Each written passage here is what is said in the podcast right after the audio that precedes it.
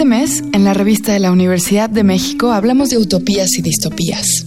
En este programa abordaremos las utopías imaginadas por cultos religiosos o espirituales, como aquel liderado por Osho, cuyos libros podemos encontrar en cualquier librería. Este culto se convirtió hace poco en el tema del documental Wild Wild Country de Netflix.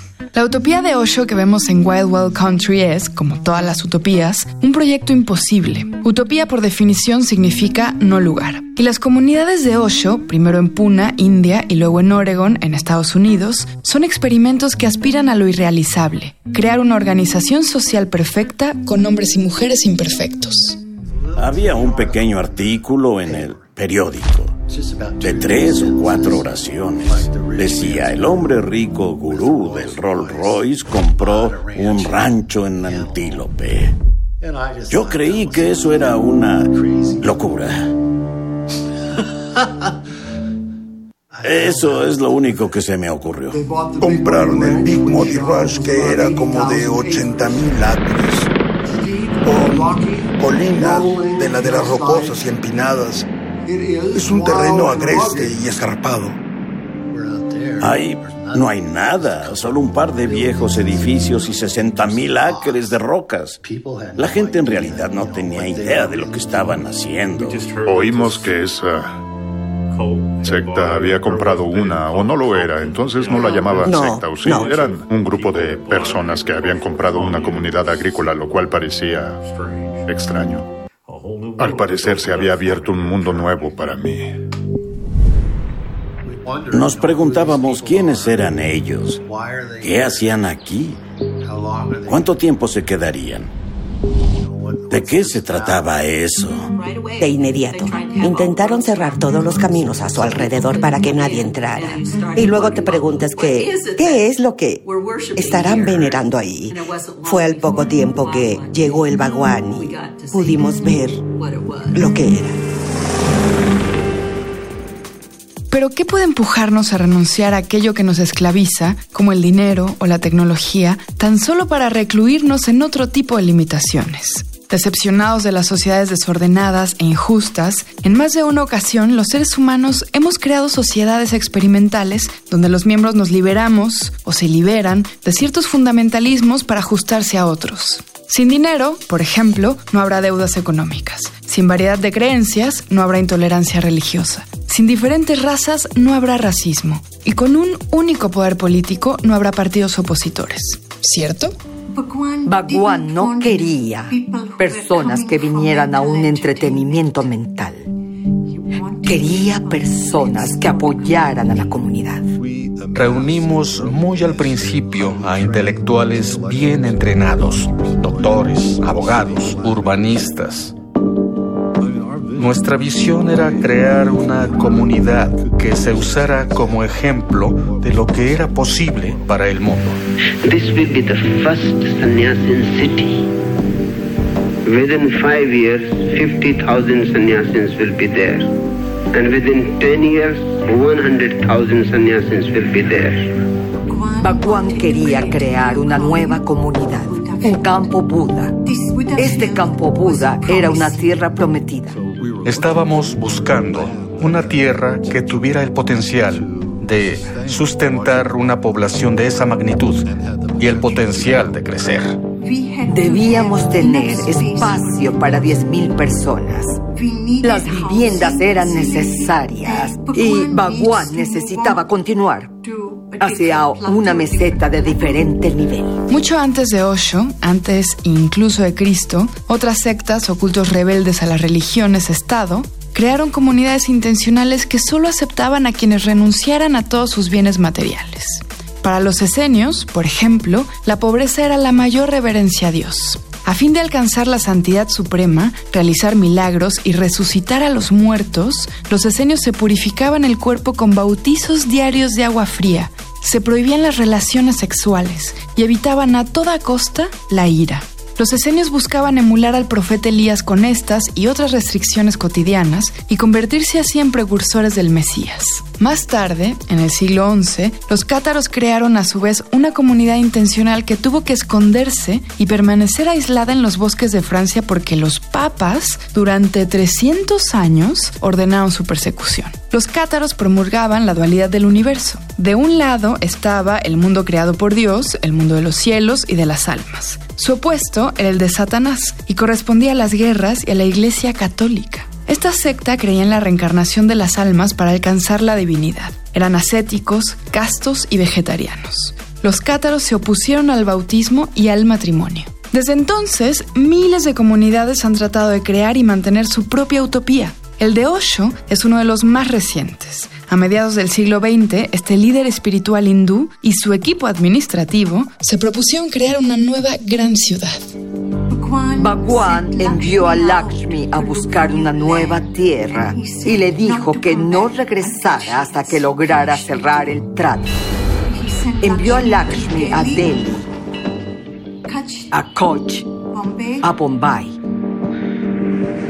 El problema era que era la época de la señora Gandhi, primera ministra. Y políticamente entramos en su estancamiento nos veían como una amenaza para su sociedad. Y yo pensaba, este es un maestro espiritual fantástico que ni siquiera en su propio país se puede expresar libremente.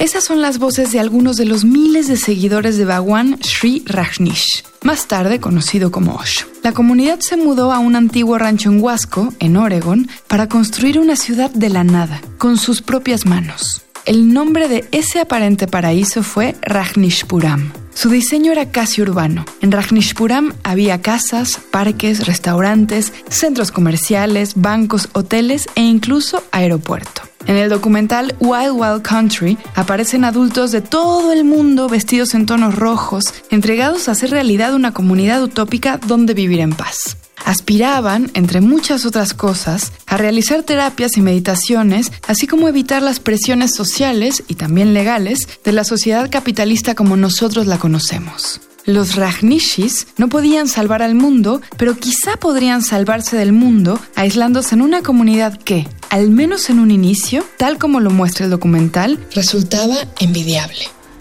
Un vecino que era joven me habló de un psicólogo del Departamento de Salud Pública y Roger me acompañó. Estaba muy, muy nerviosa. Un hombre salió de un edificio muy pequeño y caminó hacia nosotros. No me di cuenta que llevaba una larga túnica naranja y un collar de cuentas. No lo había notado. Nos dijo, vamos a hacer un centro de meditación aquí. Es pequeño ahora, es solo el principio, pero ahora vamos a meditar. Yo pensé, ¿a meditar? ¿Qué es eso? Nos invitó a entrar a ese edificio pequeño. Había algunas otras personas también vestidos de naranja y había grandes fotos de Bhagwan.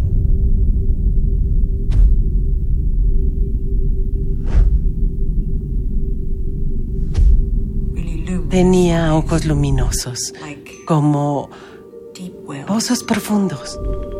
El psicólogo nos dio a Roger y a mí un antifaz para que no viéramos. Dynamic meditation is a combination of Hinduism and psychotherapies.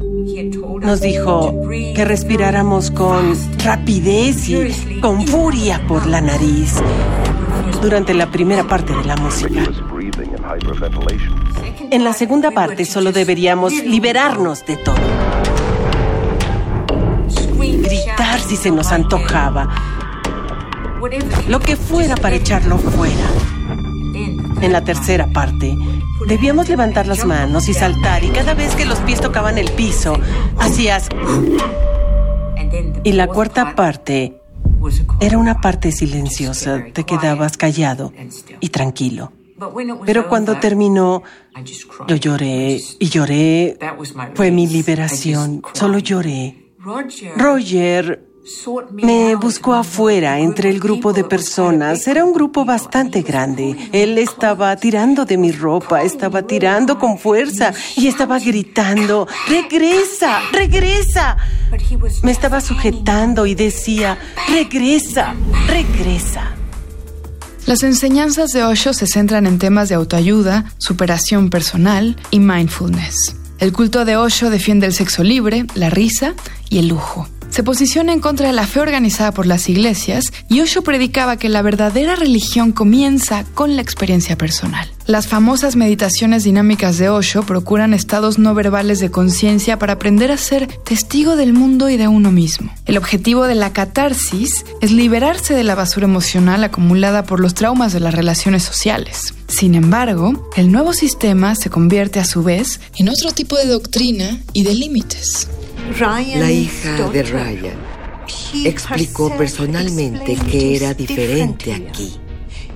Si vieran con claridad, verían que no éramos una amenaza para nadie. Ah, tenemos a la hija del sujeto que fue a ver lo de la historia de Johnstown. Pero, ¿qué tenía que ver eso con nosotros? Era Solo un ángulo. Querían ligar a Jonestown con nosotros. No tenía que ver con nosotros, porque esa historia de Jim Jones, porque Jim Jones no conocía el misticismo oriental ni la meditación. Era cristiano. Tenía más que ver con ellos que con nosotros. It's a ridiculous comparison. Way is of living, not of suicide.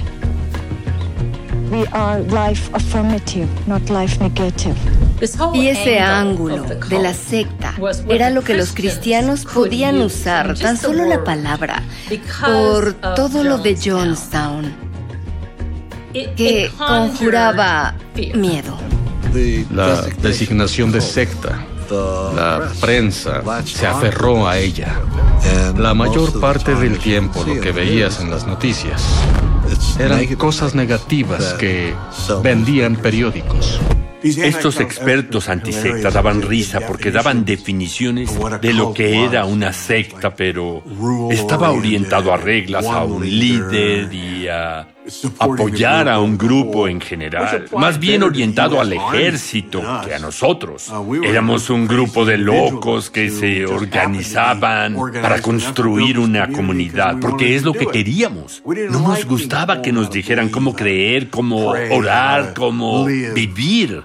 Queríamos ser libres. Y los antisecta decían que condicionábamos a la gente cuando en verdad nos aterra la libertad individual. Con disciplina espiritual y trabajo físico, mucho trabajo físico, los Rajnishis, o sea, los miembros de la comunidad Rajnishpuram, se volvieron manipulables. Trabajaban no solo para construir la ciudad, sino también para mantener viva la maquinaria industrial de Osho, es decir, la fabricación de libros y productos de venta masiva en todo el mundo. Además, los miembros de esta comunidad tenían terapias muy radicales y sexo todo el tiempo, estaban demasiado cansados para cuestionar el sistema. Donaban grandes cantidades de dinero a la utopía, incluso vendiendo sus propias propiedades. Yendo todavía más allá, muchos de los seguidores de Osho se esterilizaron porque en las enseñanzas y prácticas comunitarias, los niños son vistos como un estorbo en el camino hacia la riqueza espiritual y la superioridad moral. La transformación de una utopía en una distopía es algo siniestro. En Rajnishpuram, aquello de lo que se huía, incluidas las violencias y las malas intenciones, se convirtieron en su mecanismo de defensa y terminó por destruir a la comunidad. Después de esto, la utopía de Osho involucionó en un modelo básico de negocios. Hoy es un resort internacional en India al que cualquiera con dinero puede viajar. Llegamos al fin del programa. Para leer más sobre utopías y distopías, les recomendamos los artículos No hay tal lugar, de Alfonso Reyes, y El último hombre sobre la Tierra, de Hernán Lara Zavala. Ambos textos se encuentran en el número de este mes de la revista de la Universidad de México. Consúltenla en el sitio web www.revistadelauniversidad.mx. En Twitter y en Facebook nos encuentran como arroba revista-una. Y escríbanos sobre este programa a arroba shubidubi. Gracias a Yael Baez, a Miguel Alvarado y a Andrea González. Yo soy Elvis Liceaga. Hasta pronto. Este programa es una coproducción de la revista de la Universidad de México y Radio UNAM. En el papel. En la pantalla. En las ondas. y en la web. La revista de la universidad abre el diálogo. Radio UNAM. Experiencia sonora.